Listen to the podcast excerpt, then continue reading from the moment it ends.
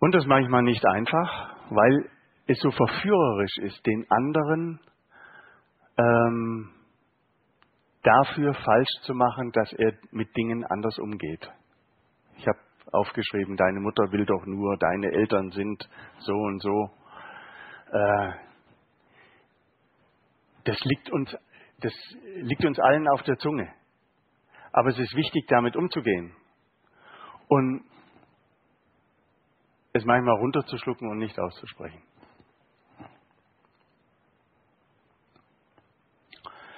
Ja, was kann ich tun, auf dem Weg ein guter Vater zu sein? Für mich ist immer wichtig, dass ich mich zuallererst mit mir selber beschäftige und nicht mit dem Du. Alle die Sätze, die eher destruktiv sind, fangen mit Du an.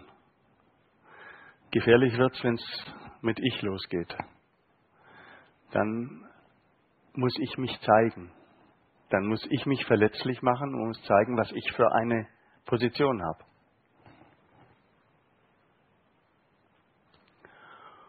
Und die gute Nachricht ist, wir kommen nicht fertig auf die Welt, sondern wir sind im Prozess, wir sind im Lernen. Wir erschaffen unsere Wirklichkeit jeden Tag selbst. Wir sind in der Lage, wir sind nicht allmächtig und wir sind nicht ohnmächtig, aber wir sind in der Lage, unser Schicksal auch ein bisschen zu beeinflussen und damit umzugehen. Was für ein Vater will ich sein? Was ist mir wichtig? Und was sind meine Werte, für die ich stehe? Die Frage muss jeder für sich selbst beantworten. Da gibt es keine allgemeingültigen. Und wenn es gut geht, mache ich weiter. Und wenn nicht, ändere ich was.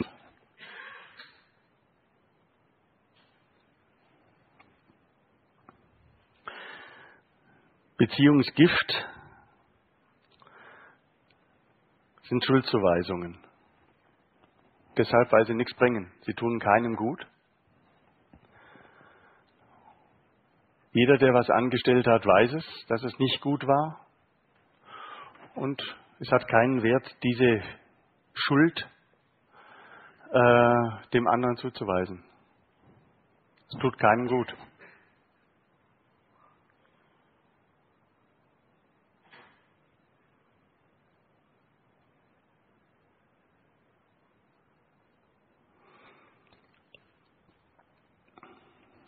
Familien sind, ich habe immer das Bild von einem Mobile. Familien sind wie ein Mobile. Und wenn ich versuche, am anderen was zu ändern, das haben Sie alle schon gemerkt, das funktioniert schlecht. Wenn ich versuche, meine Frau zu ändern, das machen manche seit 20 Jahren, das hat nicht geklappt. Umgekehrt geht es auch nicht. Was mache ich? Ich kann bei mir was verändern. Und wenn ich das Bild von dem Mobile nehme und an einem Teilchen was verändere, verändert sich auf lange Sicht bei allen anderen was. Und das ist der wichtige Punkt. Ich kann was an meiner Position dazu verändern.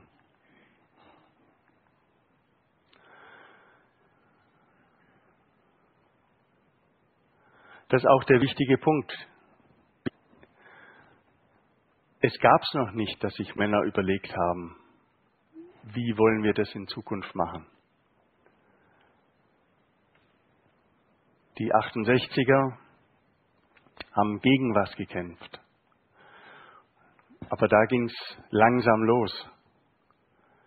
Aber zeitlich gesehen, über die vielen Jahrhunderte und Jahrtausende, ist das ein ganz neuer Prozess, dass sich Männer wirklich für Familie in dieser Intensität interessieren und auch beteiligt sein wollen an Familie.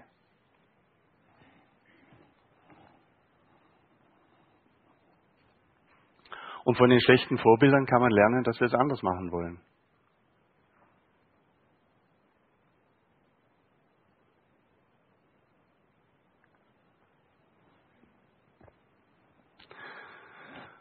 Diese schlechten Vorbilder, die in uns sind, ähm, das ist ja für uns eigentlich die, die schlimmste Erfahrung, die wir, die wir machen können, dass ich, dass ich so unwirksam bin. dass ich so schlechte Ergebnisse erziele in dem, was ich tue. Als Vater, als Mutter. Und die Frage ist, wie gehe ich mit diesen inneren Bildern um, die mich anleiten? Mit diesen Idealbildern? Wenn ich das Ideal, den idealen Vater oder die ideale Mutter mir gegenüberstelle, sieht mein echtes Leben, mein, wie ich tatsächlich bin, immer mies aus dagegen. Weil diese Idealbilder sich natürlich immer äh, ja, nicht greifen lassen. Die müssen sich auch nicht bewähren im alltäglichen Leben. Und deshalb empfehle ich Ihnen, hinterfragen Sie diese idealen Bilder, die wir alle im Kopf haben.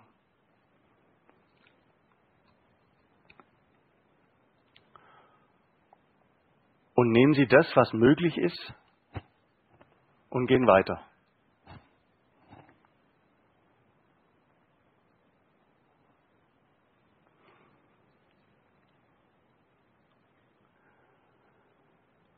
Ein ähm, bekannter Satz heißt, äh, dass es ein ganzes Dorf braucht, um Kinder zu erziehen. Wir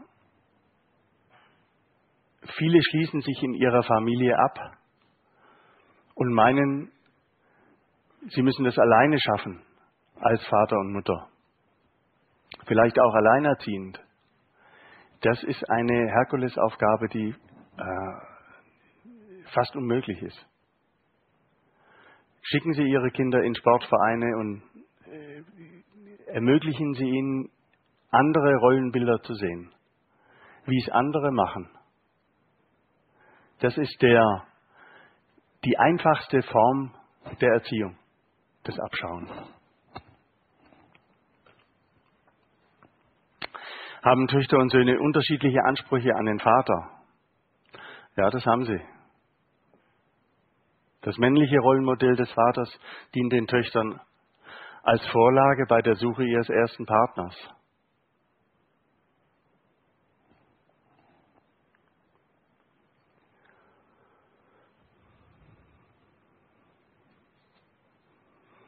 Und wir als Männer wissen genau, wie sich unser Vater in dieser und jener Situation verhalten hat. Das ist dieses Rollenbild unseres Vaters, das in uns steckt.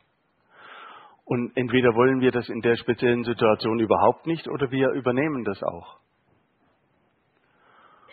Und so wirken wir natürlich auch auf unsere Söhne und Töchter.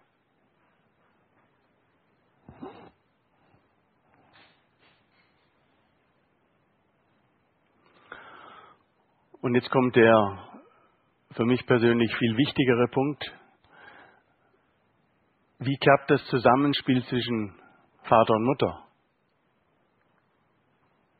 Und da ist für mich der erste Punkt, um überhaupt ja, in Kontakt zu kommen, äh, diese afrikanische Begrüßungsformel, ich sehe dich die begrüßen sich mit dem Satz, ich sehe dich.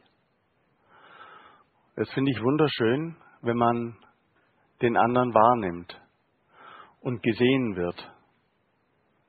Und nicht also selbstverständlich in diesem alltäglichen Tovabo gesehen wird, sondern immer wieder zurückkommen und den anderen wahrnehmen.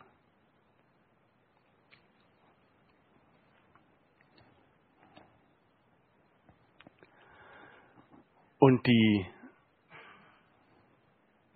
wichtige Frage ist ja, wie gehen wir mit den Konflikten um, die meistens immer dann entstehen, wenn aus einer Paarbeziehung, wenn aus einem Paar eine Familie wird, wenn Kinder dazukommen. Dann werden ja die ganzen ähm, Bilder, die in uns sind, von Familie und wie ich mit dem Kind sein will und wie ich mit der Frau sein will, ausgelöst und dann entstehen ja die Konflikte. Und die Frage ist, wie gehen wir mit diesen oft destruktiven Konflikten um?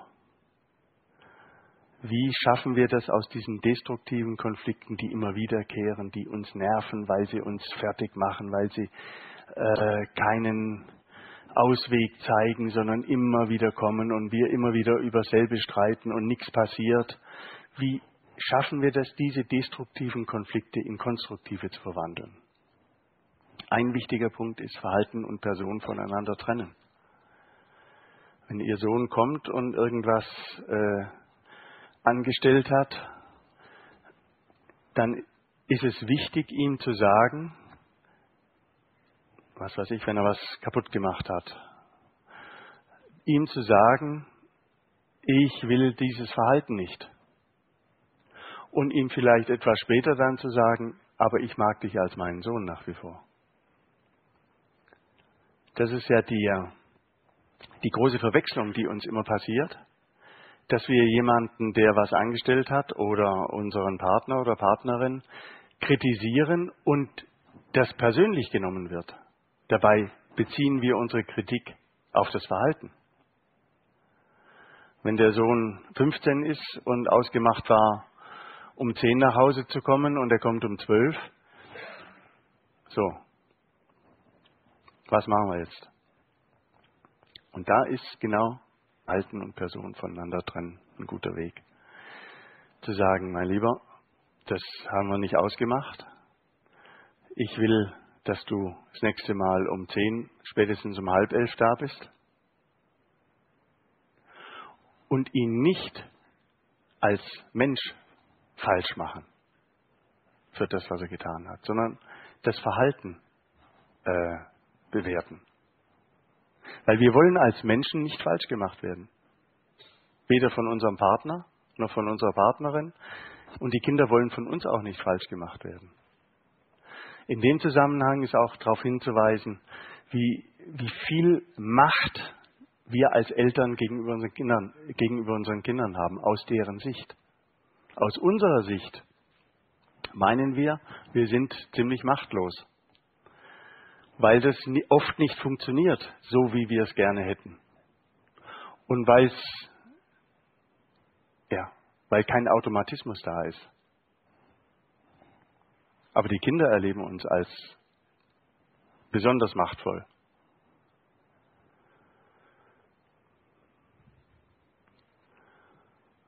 Und das wissen wir alle. Und wir wissen auch alle, dass es sehr schwer ist. Ich nehme dich, wie du bist. Das ist die leichteste Form, um miteinander umgehen zu können. Gute Führung in Familie, da kommen wir nachher auch nochmal drauf. Überhaupt Führung in Familie ist wichtig. Wir Erwachsenen haben die Führung in Familien. Und wenn wir in ein Lokal kommen und eine Familie da ist und die zwei, drei Kinder auf dem Tisch tanzen und ein riesen Tovabo machen und es drunter und drüber geht, dann sind nicht die Kinder diejenigen, sondern haben die Eltern die Führung nicht. Und es geht genau darum, dass die Eltern diese Führung übernehmen. Wie Kommen wir noch drauf.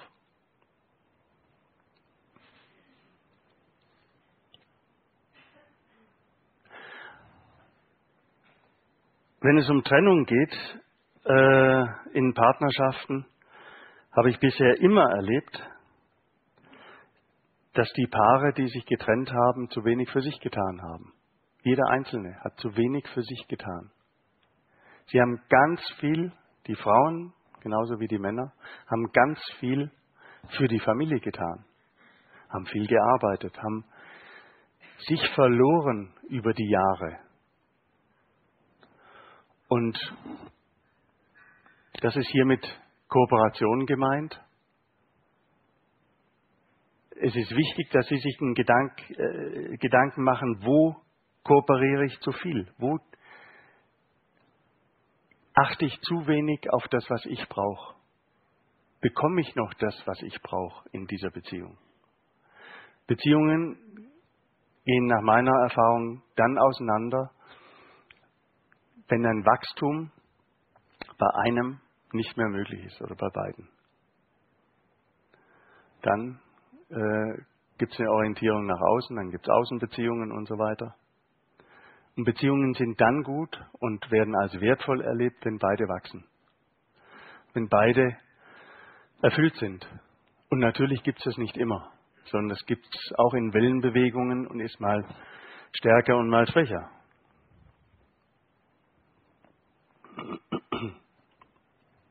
Also sich um seine Bedürfnisse so gut zu kümmern, dass man satt ist, dass es einem gut geht, das gehört auch zu guter Führung in Beziehungen. Und Familie ist, da geht es im Wesentlichen um Wachstum, um persönliches, individuelles Wachstum innerhalb der Familie, was nur möglich ist, wenn mehrere zusammen sind. Das ist alleine gar nicht möglich, weil ich den anderen brauche, um äh, ja, zu wachsen. Dafür brauchen wir auch unsere Kinder, die uns immer wieder neue Sachen geben, die äh, uns vor große Fragen stellen.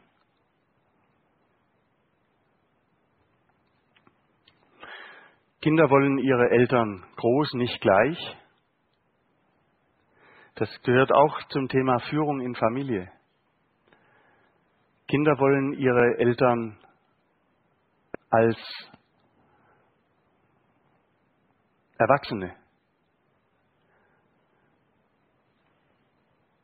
Kinder wollen keine Eltern, die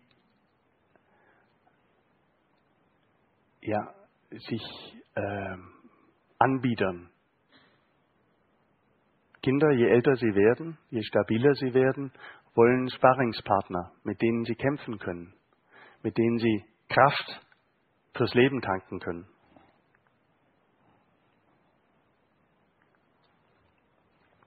Und jetzt kommen wir zu diesem Bild,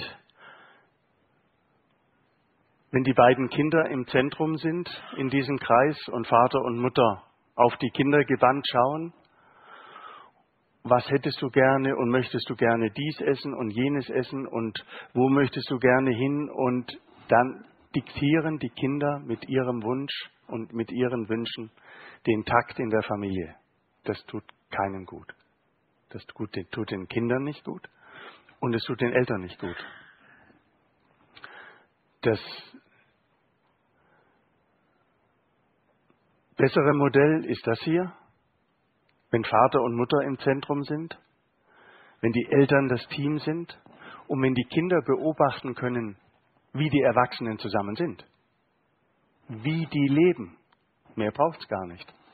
Das ist die einfachste Form von Erziehung. Dass die Kinder abschauen, wie die Eltern das zusammen machen. Erziehung wirkt sowieso immer zwischen den Zeilen, sagt der Jesper Juhl so schön. Erziehung ist nicht das, was wir sagen. Erziehung ist das, was wir vorleben. Und das hat überhaupt keinen Anteil von Vernachlässigung, sondern es erleichtert total unsere Art, Familie zu leben und Partnerschaft auch zu leben.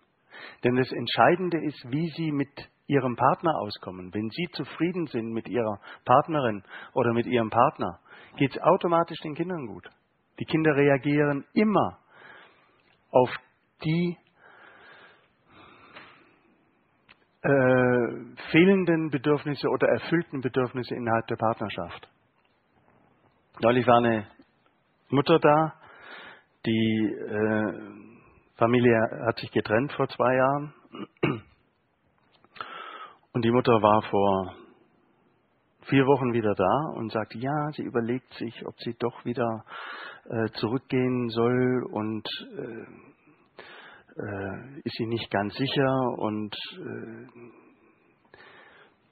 und ruft vor 14 Tagen an und sagt, sie hat natürlich nicht mit ihrem Sohn gesprochen, aber ihr Sohn sagt plötzlich, ja, der Papa soll wieder einziehen.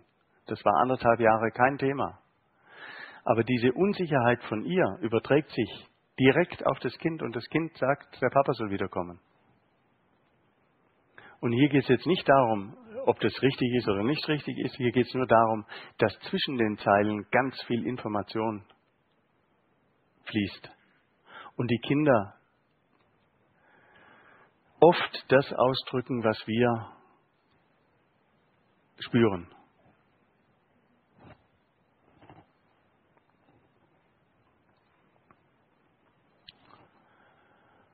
Und hier haben wir dieses Modell Kooperation und Integrität. Wir sind zu einem ganz großen Teil immer hier und machen schlicht und einfach zu wenig für uns. Was heißt für uns? Angeln gehen, sich mit Freunden treffen, mit der Freundin Kaffee trinken, raus aus dieser Alltagstaktung. Arbeit, Abend, Arbeit, Abend. Für sich was tun, die eigene Batterie aufladen. Das ist das Beste, was Sie für Ihre Kinder und für Ihre Partnerin tun können. Und dem anderen, den anderen dabei unterstützen, dass er sich das traut. Denn tief in uns denken wir, wenn wir etwas für uns tun, tun wir das gegen die Gemeinschaft und das ist genau falsch.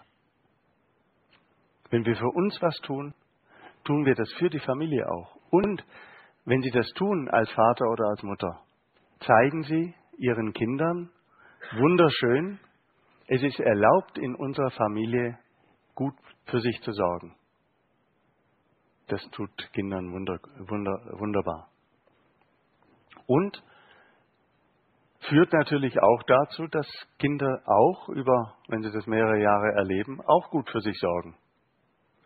Und zum Beispiel sagen, heute kann ich nicht in die Schule, ich habe Bauchweh. Na, du hast doch gar keinen Bauchweh. Nee, aber heute geht es gerade nicht, ich brauche einen Tag frei. Unsere Kinder haben das gesagt und damals war meine Idee zu sagen, okay, ihr könnt euch einen Tag im Monat frei nehmen. Das hat wunderbar funktioniert. Natürlich am nächsten oder übernächsten Tag haben die gesagt, heute ist unser freier Tag sind zu Hause geblieben. In einem Monat hatten die das schon wieder vergessen. Das haben die ausprobiert, ob das nur ein Spruch war oder ob sie das auch wirklich machen dürfen. Und ab und zu haben sie sich mal einen Tag freigenommen.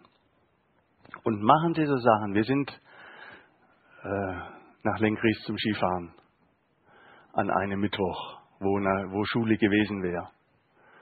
Und es war toll für die Kinder, es war auch für mich toll. Da war niemand auf der Piste, es war toll was Verbotenes zu tun.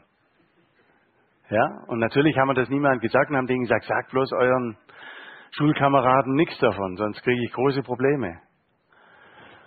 Haben die auch nicht gemacht, haben auch keine Probleme gekriegt. Aber es hat Spaß gemacht, solche Sachen zu tun. Aufruf zum Ungehorsam hier.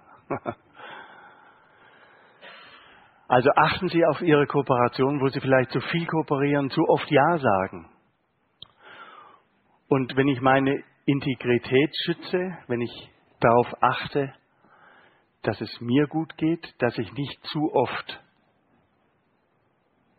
Ja zum anderen sage, wo ich eigentlich zum anderen hätte Nein sagen müssen. Wo ich eigentlich zu mir hätte Ja sagen müssen und zum anderen Nein sagen müssen.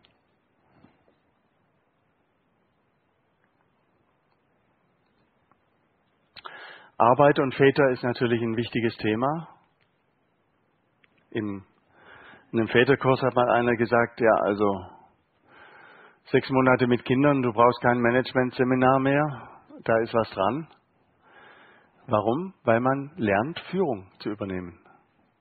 Sonst führen die Kinder. Kinder sind nicht an Macht interessiert.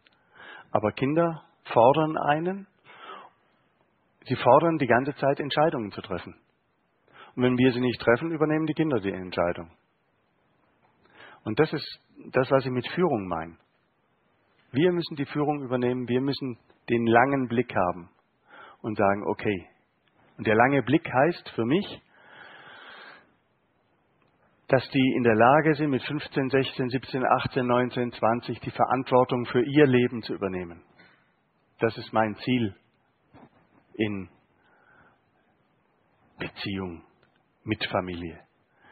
Dass die Jugendlichen dann immer mehr in der Lage sind, die Verantwortung für ihr Leben zu übernehmen. Das fängt schon äh, beim Baby an. Wenn das Baby den Kopf wegdreht und satt ist, ist das seine Willensäußerung und es übernimmt Verantwortung für sein Sattgefühl.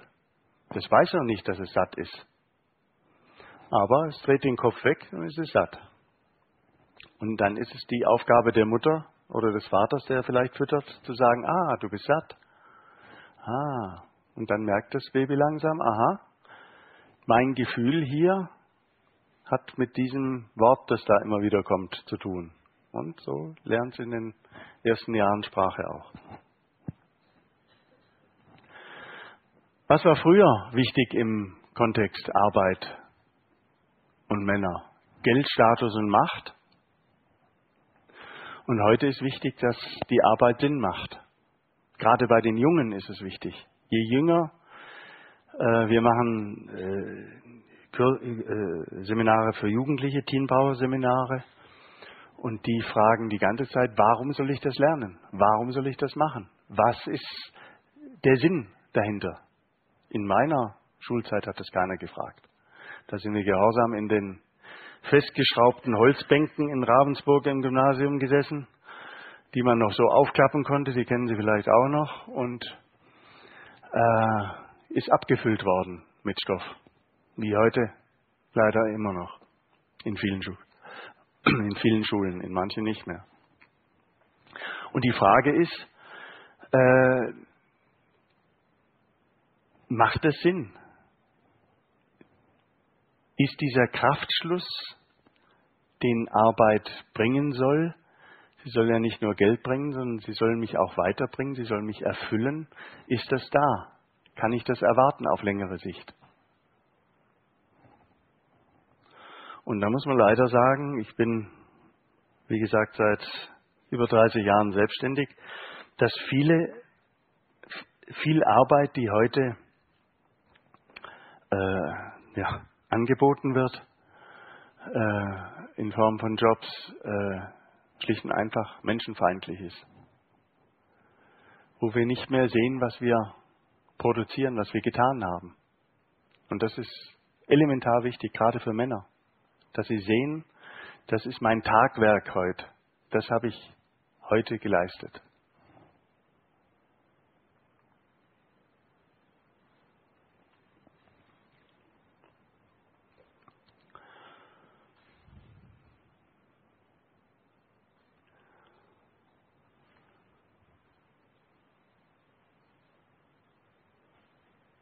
Also heute ist es wichtig, dass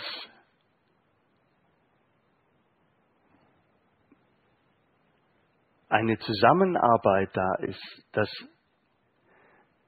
ich als Mensch gesehen werde, dass ich mich wertvoll fühlen kann an diesem Arbeitstag, dass das ein Zusammenarbeiten ist und kein Melken.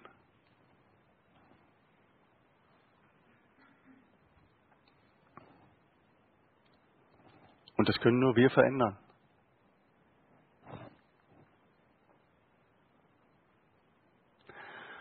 Ich finde diese Aufstellung hier von der Industrie- und Handelskammer sehr interessant, auch im Hinblick auf Schule.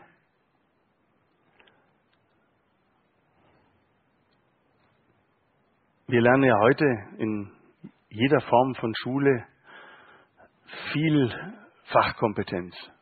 Was aber tatsächlich gefordert wird, schauen Sie die ersten vier Punkte an, ist Teamfähigkeit, selbstständiges Arbeiten, Einsatzbereitschaft, Kommunikationsfähigkeit. Das sind alles Dinge, die zwischen den Zeilen in der Schule vermittelt werden. Da gibt es gar keine Fächer dafür.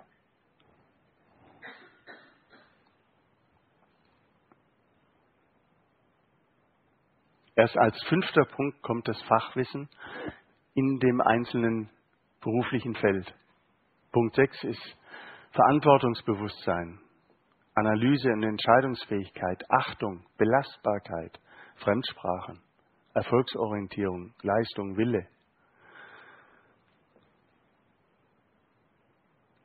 Diese Erfahrung, das, was ich in der Schule gelernt habe, zum Teil auch an der Universität gelernt habe, wird ja in der Form, macht mich gar nicht fit auf den Beruf, den ich eigentlich ausarbe äh, äh, haben möchte.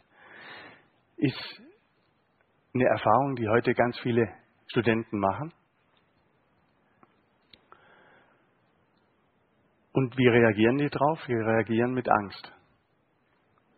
Sie möchten nicht, sie möchten möglichst vermeiden, in den Beruf zu kommen. Versuchen es mit Praktika und so weiter. Und ich bin, ich persönlich bin der Meinung, dass es viel sinnvoller wäre, vorher äh, ja, praktische Tätigkeit äh, einzuführen. Eine Lehre zu machen und vielleicht den, die Matura oder das Abitur später zu machen. Aber in den Jahren, wo die Jungs 14, 15, 16 sind, was weiß ich, eine Tischlerlehre oder irgendetwas zu machen, wo ich meine Kraft, die in mir explodiert, auf den Boden bringen kann und nicht stillsitzen muss und Latein und Mathe und Physik und so weiter lernen soll. Das kann man alles machen. Nur die, die Zeit passt nicht zu den Entwicklungsbedürfnissen, die junge Männer und junge Frauen haben.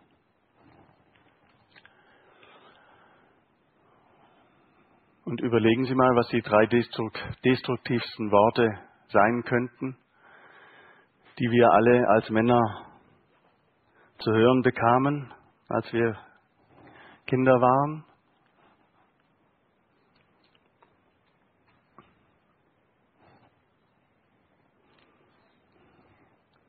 Ja, genau. Das ist zum Lachen. Eigentlich ist zum Heulen, ja. Ja, das ist so ein, so ein typischer alter Erziehungsspruch. Männer weinen nicht oder Buben weinen nicht.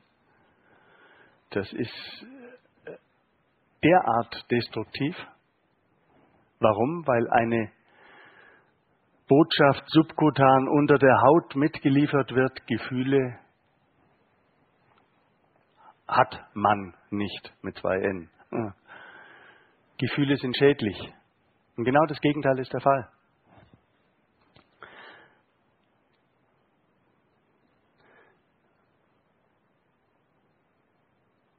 Ich erinnere mich nicht genau, wie er heißt. Ich glaube, Wagenreiter heißt er, der Mann, der den Alphabet-Film gemacht hat, hier in Österreich. Wie heißt er bitte? Wagenhofer. Der Herr Wagenhofer hat einen wunderschönen Film gemacht, Alphabet. Und er zeigt in einer kleinen Sequenz einen Versuch, den kann man im Internet in einer anderen Form auch sehen, wenn man Yale Universität eingibt. Und äh, ähm, ich glaube, Yale-Versuch heißt das. Ähm, das ist ein Versuch mit sechsmonatigen Babys, die sitzen im, ähm, na, wie, wie heißen diese Kindersitze, die man so im Auto hat? In so einem Maxi-Cosi, genau, sitzen im Maxi-Cosi vor einem äh, Puppentheater. Vorhang geht auf und es ist ein kleines, es gibt drei Püppchen. Ein rotes, ein blaues und ein weißes. Und das weiße Püppchen hält einen Deckel und will einen Deckel von einer Box aufmachen. Und der blaue, das blaue Püppchen ist ein Helfer und der rote, das rote Püppchen ist ein Unterdrücker. Und der weiße, weiße Püppchen versucht, diese, diesen Deckel zu öffnen das blaue Püppchen kommt dazu und hilft und hilft dem, den Deckel aufzumachen. Vorhang geht wieder zu, neue Szene, weiße Püppchen versucht, Deckel aufzumachen, rote Püppchen kommt dazu und hält den Deckel runter. Das ist der Unterdrücker. Vorhang geht wieder zu, Mutter ist dabei, die Versuchsleiterin ist dabei. Jetzt zeigen die dem sechsmonatigen Baby den roten und den blauen Den Unterdrücker, den roten, und den blauen, den Helfer. Und ich glaube, 95 Prozent der Babys greifen zum blauen, zum Helfer. Nach zwölf Monaten greifen schon 30 Prozent zum roten, weil sie gelernt haben, das ist wichtig. Ellbogen sind auch wichtig. Man muss sich auch wehren können. Aber man muss es steuern können. Man muss eine Wahl haben. Man muss sagen können, okay, jetzt wehre ich mich, sonst komme ich unter die Räder. Aber nicht die Botschaft bekommen, Gefühle sind schlecht, Empathie ist schlecht, Weinen ist schlecht. Das ist wirklich schädlich. Und nicht nur für Männer, natürlich auch für Mädchen.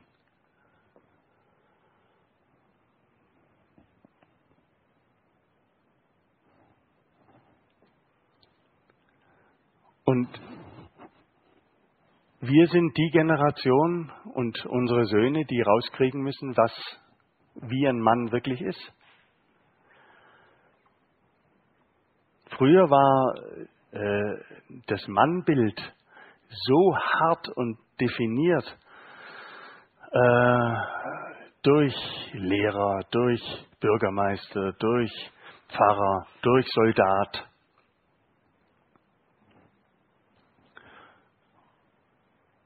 Und wir sind diejenigen, die dem neues Leben einhauchen müssen und können und dürfen.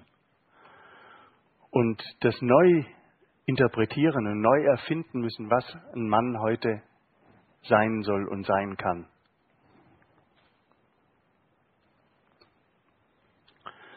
Ich möchte in dem Zusammenhang auch auf Aggression äh, zu sprechen kommen und eben diesen wichtigen Satz äh, sagen, dass wir wollen keine Gewalt in unseren Beziehungen oder an der Schule oder so. Aber die falsche Schlussfolgerung ist eben, dass wir meinen, Aggressionen wären schlecht. Aggressionen sind ganz normale Gefühle wie Liebe und äh, der Wunsch nach Zugehörigkeit ist auch Aggression. Aggression brauchen wir, um zu überleben.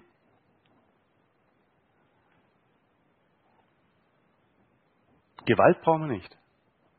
Und der, den Unterschied klar zu machen zwischen Gewalt und Aggression, das ist ein wichtiger Punkt, auch gerade mit Jungs, äh, das ja, zu definieren und rauszukriegen, was Gewalt ist und was, was gesunde Aggression ist. Aggression gehört zu unseren ursprünglichen Grundgefühlen.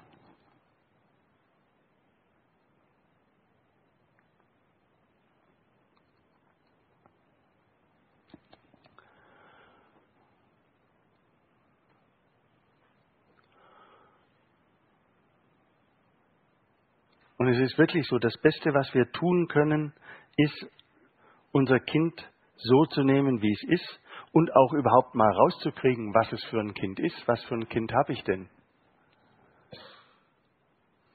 Wie reagiert es? Was für Vorlieben hat es? Was braucht es von mir?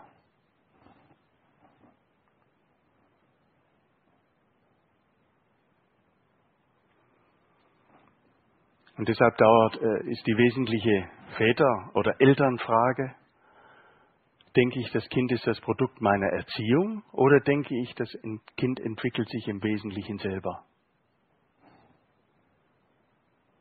Also schaffe ich das Kind und wenn ich nichts tun würde,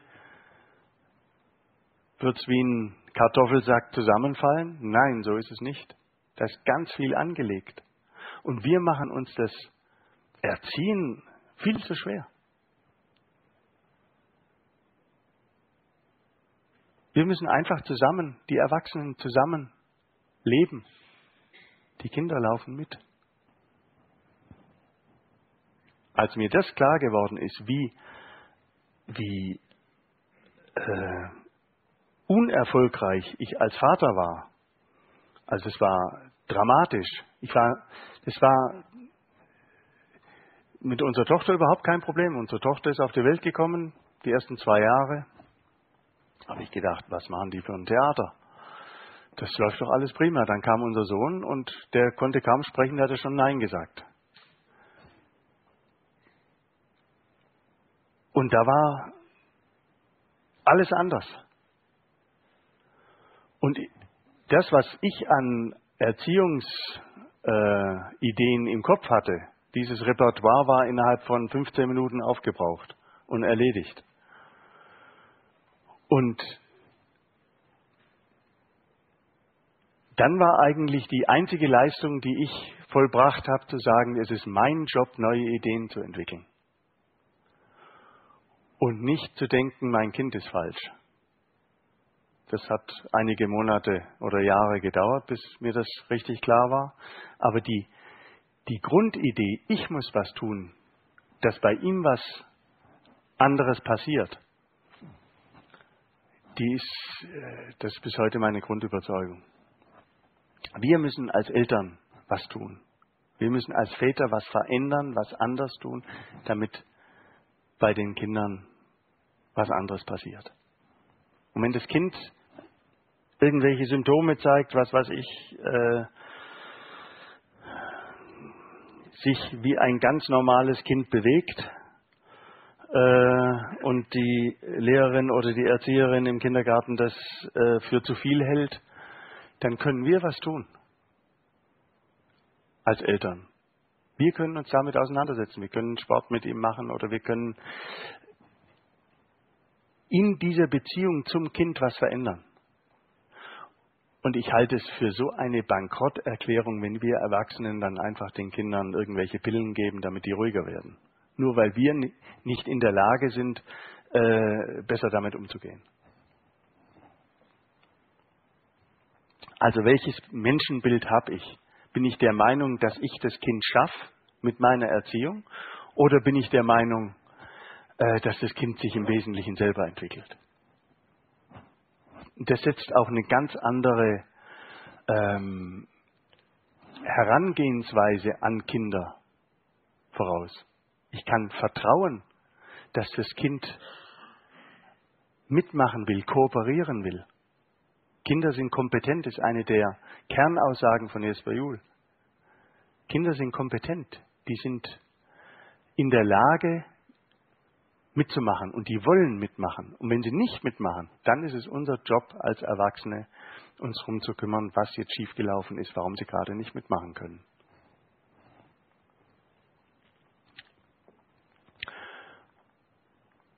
Hier gibt es äh, hinten einen Büchertisch und hier gibt es auch verschiedene Bücher. Das Hörbuch kann man sich runterladen, das gibt es auch als PDF und noch ein paar Büchertipps. Und jetzt bin ich da für Fragen, falls welche sein sollten.